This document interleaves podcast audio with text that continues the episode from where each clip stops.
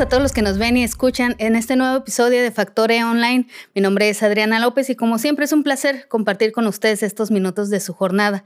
Les recuerdo que nos pueden ver y escuchar a través de nuestra página web www.factore.com.mx, a través de nuestras redes sociales donde se encuentran como Factore Online y a través de todas las plataformas de podcast, Breaker, Google Podcast, Pocket Cast, Radio Public, Spotify, Apple Podcast. Elija su preferida y suscríbase para que se entere sobre toda la información de los liderazgos, las empresas y todo sobre la economía de Baja California. La tarde de hoy tenemos una invitada muy especial, amiga mía, conocida de muchos tiempos, emprendedora, podcaster eh, y comunicadora amante de la corrección de estilo. y pues el día de hoy nos acompaña para hablar de este emocionante, eh, eh, emocionante tema, perdón, de freelance a nivel local en Ensenada y un poquito sobre tu trayectoria y tu historia, Montserrat. Buen día, muy buenas tardes, gracias por estar con nosotros. Buenos días, gracias por invitarme, Adriana. Pues pregúntame. Platícanos un poco primero, eh, tú eres comunicadora, eh, ¿cómo ingresaste en este mundo de, la comunicación ya al momento de ejercer? Eh, ¿Y qué te ha parecido hasta el día? Bueno, primero que nada, muchas gracias por invitarme otra vez.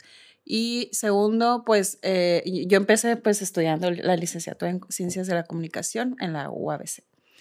Y ahí empecé, cuando iba como cuarto semestre, empecé a colaborar en un foro estudiantil que tenía el periódico en mexicano en Mexicali, porque conocí a un, alguien de hi-fi que hacía el, cuando existía el hi-fi. Todavía. Y, y me dijo, oye, aquí te gusta escribir, te invito a escribir en el foro universitario, tienes que escribir lo que tú quieras. Entonces empecé a mandar que un ensayo de tal película, que un ensayo de un libro y así. Es, después sí iba a exposiciones de, de pintura o de arte o así.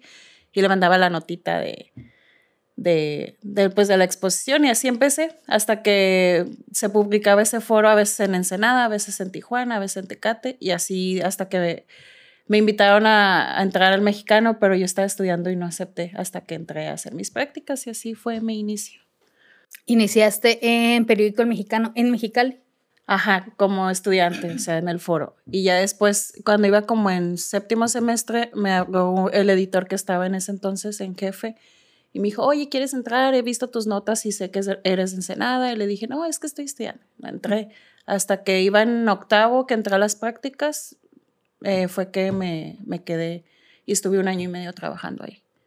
En la ciudad de Mexicali, justamente. No, en Ensenada. Ya, en Ensenada. Estudié, o sea, yo viví aquí en Ensenada y mandaba mis notas a Mexicali y el foro se publicaba en todo el ah, estado. Algunos días en Ensenada, algún día en Tijuana y así.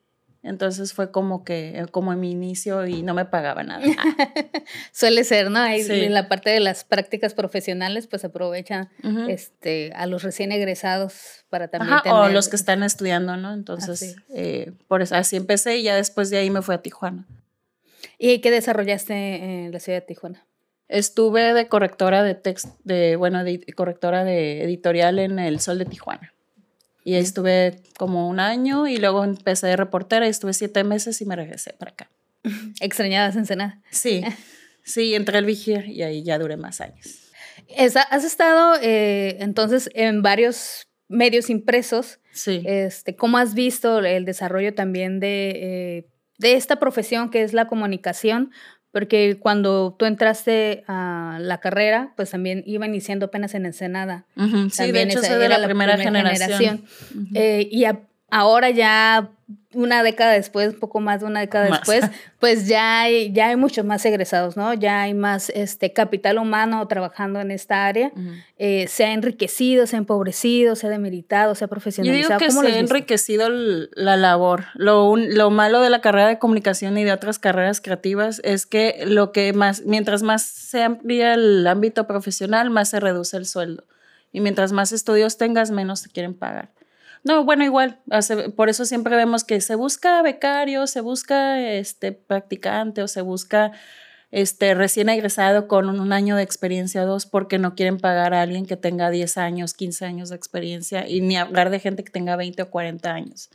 Entonces yo siento que esa es la parte triste de la carrera de ciencias de la comunicación o de cualquier carrera de comunicación eh, o, o carrera técnica o profesional, que el sueldo no lo pagan. O sea, estamos hablando de sueldos de, de 7 mil mensuales, 5 mil mensuales que, que no son para nada pues de, una carrera profesional a una carrera técnica. O sea, hay gente que, que, pone uñas, por ejemplo, que gana más que uno. Entonces, por eso hay gente de comunicación que ahora se dedica a otra cosa, por lo mismo de que o emprenden un negocio, ya sea una carnicería o un esto, por lo mismo. Justamente eh, creo que has dado en el punto eh, que nos lleva al tema central, ¿no? Eh, la actividad como freelance. muchos, muchos medios justamente solicitan también este, este apoyo de parte de los comunicadores, periodistas, fotógrafos, videógrafos, principalmente en la parte de la industria creativa, justamente porque no tienen esa capacidad muchas veces por el volumen de, del medio, porque no están tan afianzados o no tienen tanta solvencia económica como para pagar las prestaciones, ¿no? Que es la, la situación principal con ellos, ¿no? Eh, y requieren, pues, a, personas para hacer este tipo de actividades. Eh, ¿Has trabajado en este tipo de actividades para los medios de comunicación? Sí, muy poco. Eh, en realidad me he dedicado más a la corrección de textos o edición o redacción de contenidos que trabajar en impresos, aunque sí he estado, desde que me fui de periódico El Vigía, he, trabajado en Frontera, en Uniradio, he trabajado en Radio Fórmula, en, en El Vigía otra vez como editora y en editoriales de libros educativos. Entonces, eh, no de fijo, pero sí constante de freelance, que es lo que, que al final del día me, me, conviene, ¿no? Pero sí me gustaría que ahora los medios impresos, por ejemplo, sí contrataran y te quedaras más tiempo, eh, pero ya no da. O sea, los medios impresos yo creo que están cada día más en, en, en declive. En decadencia. En decadencia. Eh, pero siento que ahí lo que falta es que se vuelvan a lo digital totalmente para que empiecen a, a vender de manera digital la, la, publicidad o lo que haga que la empresa tenga ingresos. Justamente eh, ahí es por lo menos lo que nosotros hemos podido observar eh, al momento de que alguna persona que se dedica a los medios que tiene que llegar a través de estas plataformas muchas veces que te ofrecen vender tus fotos o vender notas o vender eh, videos incluso. Eh, y es, como, es de la manera en la que puedes poner tu firma en un periódico, ¿no? O en algún medio electrónico, algún medio de comunicación, porque las, las empresas formales eh, no están contratando justamente, ¿no? Y creo que esa es una parte también importante eh, donde nos hace falta también como empresarios de los medios de comunicación ver a esa parte complementaria que ahorita pues se está volviendo prioritaria, ¿no? Para todos los que eh, nos mantenemos informados, que son las plataformas digitales, ¿no? como prestadora de servicios en cuanto a la corrección de estilos, la redacción, la edición, ¿Cómo han funcionado estas plataformas para ti? Ya sea las redes sociales, todo lo parte. Pues fíjate que realmente lo, mi trabajo se ha ido más por la recomendación de, de, un cliente a otro que tanto promoverlo digitalmente yo. Lo que sí me ha funcionado mucho en, en, desde que soy freelance de la corrección y redacción y todo eso es el perfil de LinkedIn y estoy en un directorio de correctores a nivel mundial.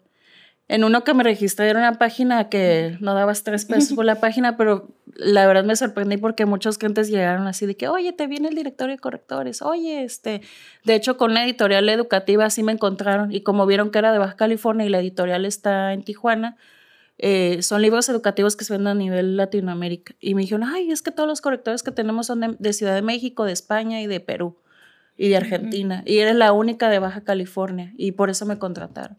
Entonces, básicamente no ha sido tanto que yo promueva en redes mi trabajo, sino que ha sido de recomendación en recomendación. Realmente ahí sí te fallo, porque no, no, las redes sí me han servido, pero más que nada LinkedIn y el directorio de correctores.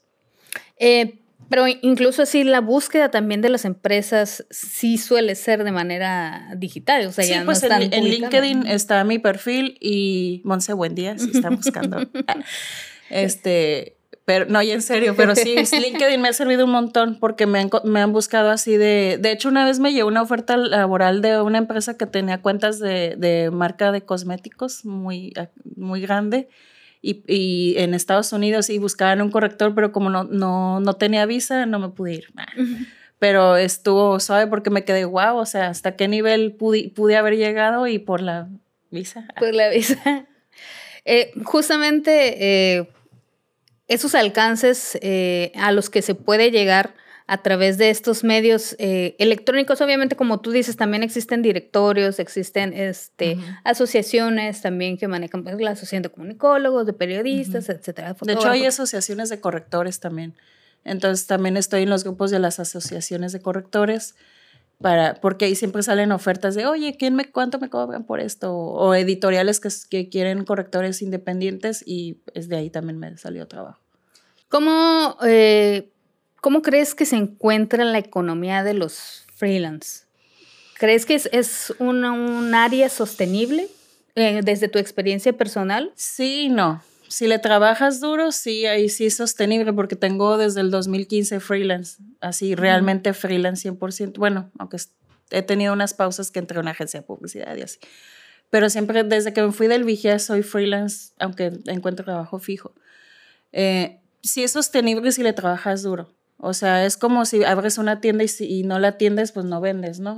O, tienes tu tienda, pero siempre está cerrada. Con el freelance es igual. Si no abres tu, tu, tu trabajo hacia los demás, no te va a llegar trabajo y nunca vas a tener dinero.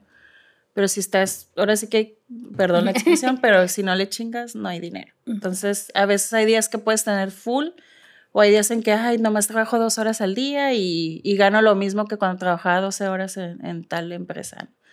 Entonces sí es sostenible si le fregas, si le das duro el trabajo y que le eches ganas. Si no, pues no hay dinero. Eh, ¿Cuáles son, crees tú, las habilidades que debe de tener una persona para poder afrontar esta experiencia de una manera... Eh, Híjole, eso fue lo primero que me pregunté cuando dije, y ahora que ya no estoy en ¿ahora qué voy a hacer? Este, pero eh, gracias a Dios conocí a una persona del área creativa que me dijo, mira, no puedes decir que sí a todos. Para empezar, cuando eh, te independizas, no puedes decirle que sí a todos los clientes que te salgan porque va un momento en que va a explotar la bomba y no vas a poder. Dos, tienes que definir qué sí quieres hacer y qué no quieres hacer. Es básico, porque si no sabes qué quieres hacer, vas a querer hacer todo y nada y al final no vas a tener experiencia de freelance en nada. Y eso fue lo primero que yo hice, a ver, ¿qué es lo que quiero, qué me gusta, por qué y para qué? Y de ahí, o sea, por ejemplo, si me llega un libro de ciencia, de, no sé, de, de física 1 o física cuántica a corregir, pues no lo voy a aceptar porque yo no sé nada de física cuántica. Entonces, le digo, a ver, yo no corrijo libros de física, pero no, es que nomás leo pura ortografía, los ejercicios esos ya están. Si es la pura ortografía, pudiera ser, pero como yo no conozco el tema, voy a rechazar, aunque me paguen 40 mil pesos por corregir ese libro de física cuántica, porque yo no sé nada de física. Entonces tienes que saber definir qué sí quieres, qué sí puedes y qué no quieres o no puedes hacer. O sea, ahora sí que vas a hacer lo que a ti te gusta, entonces tienes que saber qué es lo que a lo que te vas a dedicar. Y antes era de que, ay, es que me gusta escribir, me gusta este, corregir, me gusta editar, pero dije, tengo que enfocarme a algo porque si no, no, no voy a hacer todo y nada y al final me va a quedar, va a tronar el hilo y no voy a hacer nada bien. ¿Y qué, em, cuáles serían las, los aspectos de tu em, organización o de tu manera de trabajar que tú considerarías que son claves al momento de desarrollar tu trabajo como Es que depende del proyecto. Todo depende. Si es un libro a corregir, siempre pregunto en cuánto tiempo lo necesitan, cuántas páginas son. Mientras más fecha haya de, de trabajarlo, o, o, por decir si son 100 páginas, si tengo seis meses para trabajarlo, y es un primer borrador, pues sí sale más económico porque estoy teniendo tiempo holgado. Pero si me dicen, oye, es que lo necesito en un mes, mientras menos tiempo quieran entrega, más, más caro sale porque no voy a dormir para, para hacerlo. Así es. Vas a agarrar. Sí, porque los libros, por ejemplo, en el caso y yo corrijo libros, los libros a veces, si es un primer borrador, requiere tres o cuatro correcciones y todavía puede que haya errores. O, por ejemplo, yo si ya me vise con el texto, a veces es bueno buscar otra opción para que esa cuarta, quinta revisión sea de alguien que no está ya en visa. El ojo cansado. o el ojo cansado que le llaman. Entonces, depende del proyecto, es como uno se va a organizar. Si es una tesis de maestría la que voy a corregir, este, regularmente esos son para ayer. Entonces, porque los estudiantes siempre lo dejan para el último cuando, ay, es que esta semana voy a traer. Entonces, a veces esos trabajos requieren no que sean más caros, pero sí llevan un proceso de, a ver, hoy voy a revisar los seis horas, mañana otras seis, mañana cuatro y así hasta que terminas. O a veces te quedas picado con el tema y terminas en tres días el trabajo, pero tú lo cobras como una semana. Bueno, el cliente no tiene por qué enterarse cuánto tardas en corregirlo. Entonces, por ejemplo, podría decirse que la organización es una parte clave. Eh, sí, es importante, pero depende del proyecto. O sea, no es como que tenga estandarizado. Lo que sí es que manejo agenda. Entonces, si ya tengo agenda o, por ejemplo, me dicen, oye, ¿me puedes cubrir en, como editor en tal empresa de periódicos? Entonces, a veces digo, ¿sabes qué? Déjame ver mi agenda porque no sé si tengo planeado ya algo ahí. Y a veces voy agendando en todo el año cosas. Entonces, me tengo en eso sí tengo que ser organizada con las fechas de entrega, los proyectos que van entrando, saliendo. Y referente a la gestión de los recursos, porque por ejemplo, al momento de que tú te haces freelance, pues ya quedas eh, ahora sí que independiente de una empresa, no tienes seguro, no tienes ah, este, gastos, no tienes un, un, ingreso asegurado que puedas decir, ok, ya tengo para la renta, para el agua, para la luz, el seguro y bla, bla. ¿Cómo manejas ese, tipo de cuestiones? Mira, por lo regular en freelance tratas de buscar clientes fijos, por decir, tal empresa necesita que cada mes les esté, entonces les cobras por, ay, se me olvidó. Igual. por igual y esos son tus fijos, esos son para renta, para agua, luz, y ya lo que entra extra ya son, ahora sí que para gastos y gustos. Los gastos son los clientes fijos y los gustos son los, los extras que, van Así me organizo. Entonces, a veces no tengo clientes fijos, entonces ahí sí tengo que sorteármela para entrar, pero no, gracias a Dios nunca me ha faltado para los gastos. Para los gustos a veces siempre va a faltar. Que mientras más tienes, más quiere uno, ay, voy al valle, voy a esto pero regularmente trato de enfocarme mucho en mis gastos para que tener, ahora sí que te echo seguro, alimento y, lo que ya sabemos, ¿no? Claro, y hablando de gustos, me gustaría que me platicaras también un poco acerca de tu podcast. Ah, Vinotipia. Ah, bueno, tengo un podcast que se llama Vinotipia, que lo empecé en el 2020, no por la pandemia, porque todo el mundo piensa que fue por la pandemia. Lo empecé en febrero de 2020. Ahí está la muestra que no es por pandemia. Y lo empecé porque me gusta el vino, lo empecé porque siempre me gustó la cultura del vino, la elaboración, pero desde un punto de vista de, principiante, por así decirlo, porque yo no soy experta en el vino. Y dije, ay, quiero hacer algo, pero no quería hacer revista, no quería hacer algo, entonces le estuve pensando hasta que empezó otra vez de nuevo la ola de los podcasts. Y dije, ay, si cualquier gente tiene podcast, yo también puedo tener uno. yo no soy locutora de radio, no sé, no soy experta en, en, en voz para radio, pero sí soy comunicóloga, entonces dije, pues lo voy a hacer, me voy a animar y lo empecé a hacer y no le dije a nadie. Empecé a tener invitados y lo, ya cuando tenía como seis episodios ya lo dije. Empezaste. Y así lo empecé y ahorita tiene, bueno, este año no he sacado nada porque la verdad he tenido muchas cosas que hacer en este año, entonces no he tenido tiempo, pero no lo voy a dejar así de que, ah, ya lo saqué y ahí se queda. O sea, es un podcast donde te hablamos de, de por qué el vino mexicano, eh, las fiestas de vendimia. Si, por ejemplo, en pandemia hablábamos de, de, que si era bueno no tomar tanto alcohol, porque mucha gente toma alcohol en pandemia. Y invité a una nutrióloga. También se habló de una marca de ropa que está enfocada al vino. O sea, todo lo que tenga que ver con vino, aunque no sea precisamente la bebida en sí, se habla en el podcast. Y es para principiantes y gente que le gusta el vino, no es sí van expertos y lo pueden escuchar expertos, obviamente, pero no está enfocado tanto a expertos, sino a gente que quiera aprender junto con nosotros, ahora sí que conmigo, en el podcast. O sea, hay todo lo que tiene que ver con la escena del vino, no necesariamente nada más, como dices, la bebida. Y básicamente se enfocan en Ensenada, pero sí he tenido invitados de Ciudad de México, de Guanajuato, de Querétaro y así. Y es que el mundo de vino es, eh, uno, uno que no lo conoce, dice, pues aquí al valle, ¿no? Ahí termina. Pero en realidad es algo que está en constante crecimiento, ¿no? A nivel nacional y a nivel mundial, pues no ha dejado de crecer. Con el cambio climático tiene otro tinte el vino, o sea, la, la, tierra afecta un poco a la, a la plantación, etcétera. Entonces, de todo eso se habla hasta de cómo afectó la pandemia a las empresas del vino, de redes sociales y el vino, o sea, eh, hablamos de un montón de cosas sobre el vino, también diseño de etiquetas, Tuvimos un diseñador gráfico que habló de ese tema. está muy variado y está muy divertido en el sentido de que puedes aprender y, o lo puedes escuchar mientras vas al valle y vas ahí. Enterándote de una que del vino o de etiquetas y así. Eh, y esta, dices que estuvo en su primera temporada y estás prepar por preparar la segunda temporada. Tiene dos temporadas, porque cada temporada dura 10 episodios. Entonces se quedaron dos temporadas y voy a empezar la tercera, pero tengo, estoy en el proceso de cambiar los intros porque antes usaba lo, lo, que me da por default la plataforma donde lo subía. Entonces quiero hacer intro y salida ya de Vinotipia y eso por eso también no lo he sacado. Bueno, pues esperamos escucharlo. Dinos cómo lo podemos encontrar, si tienes redes sociales para que también la audiencia de Factore eh, lo ubique y puedas también seguirlos, ¿por qué no? Ah, bueno, es Vinotipia MX, está en Spotify, en Apple Podcasts, en todas las plataformas que mencionó anteriormente Luz Adriana. Y también están en Instagram y Facebook por si le quieren dar like. Vinotipia ah, excelente. Eh, aparte de esos proyectos, eh, ahora sí como freelance, que sería la corrección de libros, eh, tu podcast de Vinotipia, algún otro eh, área que manejes también para que... Pues redacción de contenidos. Eh, me preguntan mucho si manejo redes sociales. Les digo, no.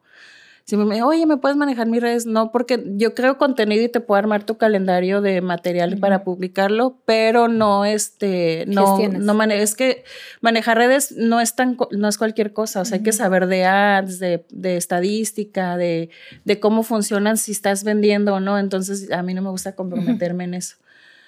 Eh, pero lo que sí hago es creación de contenido, armar calendarios de, de, publicaciones. de publicaciones, nombres de marcas, que son cosas que también aprendí en las dos agencias donde trabajé en, aquí en Ensenada.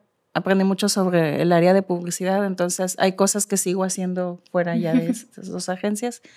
Eh, y la corrección de textos, que ese es como mi, mi cajón base, la corrección de textos y redacción. Lo que sí es que no hago tesis y esas cosas. ese es otro eh, detalle de mi, de mi área freelance. Que me, oye, ¿me puedes hacer mi tesis? Y eso es, pues, para mí es un delito. Entonces, ghostwriter, ¿no? Ajá, o sea, sí se puede hacer, pero, por ejemplo, me pidieron que hiciera una tesis sobre, una, para una, un maestro de derecho o para su maestría. Entonces me dijo, mis temas son el aborto, el el casamiento de personas del mismo sexo y otro tema. Me dijo, el que tú quieras, desarrollalo. Y yo, pues yo, ¿cómo voy a saber qué opinas de esto? O sea, en esto platicar contigo. Y le dije, es que no te puedo ayudar porque yo no conozco tu bagaje cultural o tu, o tu educación en sí para saber qué opinas del aborto o de las bodas con personas del mismo sexo y el otro tema que no recuerdo cuál. Entonces le dije que no. Y sí se molestó un poco, pero prefiero rechazar trabajos que yo no puedo, no de tesis no hago. Así es. Entonces... Eh, ya deben de llegar con el producto. Ajá. Y sé que me preguntaste qué es lo que hago, pero también es bueno que la gente sepa qué es lo que no hacemos, aunque se enojen un poquito. No es porque no podamos, sino porque nosotros tenemos que enfocarnos en lo que sí sabemos hacer bien y no regarle en algo que, ay, bueno, le hago la tesis y si la riegas, al rato el cliente es el que te va a echar la culpa. Y luego aparte también eh, hay que ver esta parte que un freelance, si bien lo es, eh, como un trabajador individual, pues también eres tu empresa y tu propia marca, ¿no?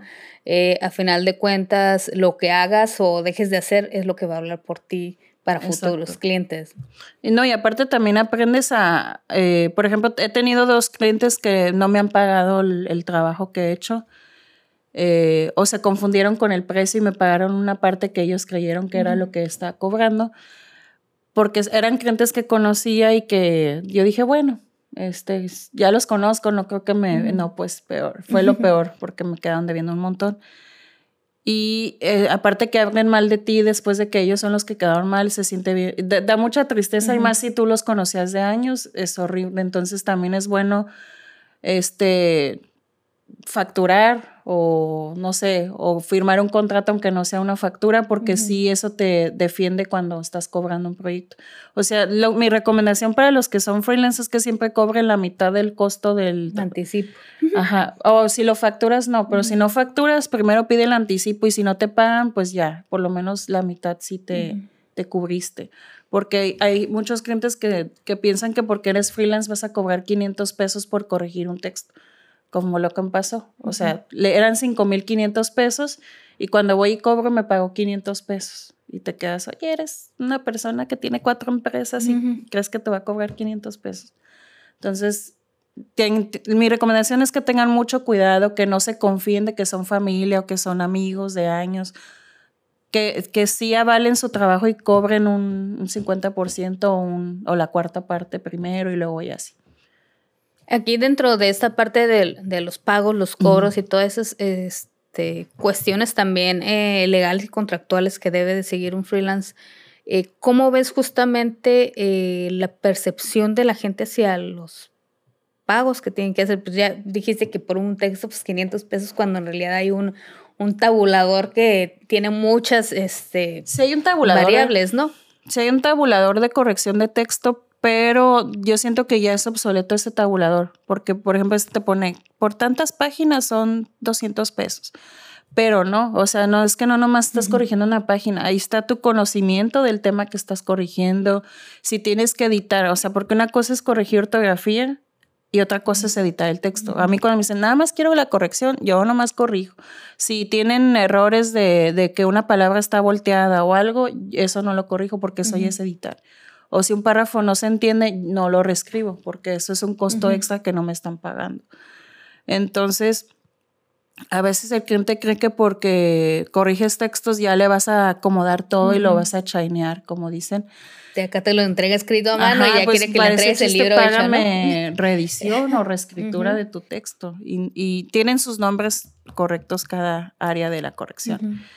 Entonces, eh, tienes que ser muy claro con el cliente, decirle, solo es corrección ortográfica, solo es, eh, o es edición de texto, entonces ya juega el papel de que corriges ortografía y acomodas palabras o, sí, porque a veces la gente por el error de dedo voltea palabras o, o, porque se expresa así en persona lo escribe igual, entonces hay que fijarse bien.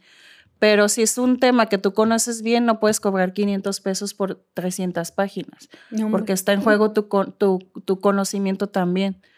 Mientras más sepas el tema, más caro puedes cobrar. Ya si no sabes, dices, bueno, nomás la ortografía, ya que se bolas con lo demás, ¿no? Pero no, es mejor decir, ¿sabes qué? Yo no sé del tema, no sé de física cuántica, pero te voy a corregir la ortografía si, si aceptas la pura ortografía. Ah, está bien, ya te pagan. Pero hay que ser bien cuidadosos con nuestro trabajo y valorarlo, o sea, darte a respetar como freelance, porque si tú no te respetas y no valoras tu trabajo, los demás no lo van a hacer ahora sí quédate tu lugar, pero tampoco se, te suba al piso, ¿no? O sea, todo lleva un equilibrio. Sí, yo creo que también tiene mucho que ver el relacionarte con otras personas que hagan eh, lo mismo o algo similar, pero también al momento de que, por ejemplo, si alguien es principiante entrando en el, en el mundo de freelance en cualquier área, pues va a estar perdido en cuanto a qué precio poner, cómo cobrar, qué necesito, qué no, dónde conseguir contactos. En cambio, si ya estás dentro de una, una asociación o un organismo, un grupo donde puedas consultar o con gente que ya conozcas que es los trabajos, pues también tienes cierto apoyo, ¿no? También en cuanto, oye, ¿y cuánto cobraste por este? ¿Cuánto cobraste por lo otro? O incluso has trabajado con este cliente o has trabajado con este otro, ¿no? Entonces yo creo que esa es parte como en todas las empresas, en todos los negocios, crear también una comunidad de gente profesional en esas áreas. Sí, eh, de hecho sí, o sea, por ejemplo, estar en los grupos de correctores sí me ha servido porque hay, hay, correctores de toda Latinoamérica, entonces también es importante saber cómo, cómo lo hacen en otros países, sobre todo en, en Perú y España, que son, para mí son, es donde hay los correctores más acá de, de, todo, de toda la hispana. Eh, y ahí aprendes mucho, te apoyan, ¿sabes qué? No estás cobrando muy barato o sabes que tu cliente está mal, explícale esto y el otro. Entonces sí, sí es bueno apoyarse de, de la comunidad que se dedica a lo mismo que tú, tanto para que no te dejes como para que aterrices, porque también hay profesionales de cualquier área que se les sube el humo y piensan que son la última Coca-Cola del desierto, como dice el dicho. Entonces, tampoco es bueno creerse más. O sea, siempre hay que tener los pies en la tierra seas freelance o tengas tu empresa o, o trabajas en una empresa fija o en el gobierno, tienes que tener tus pies en la tierra. Ya por último, para concluir y dejarte ir.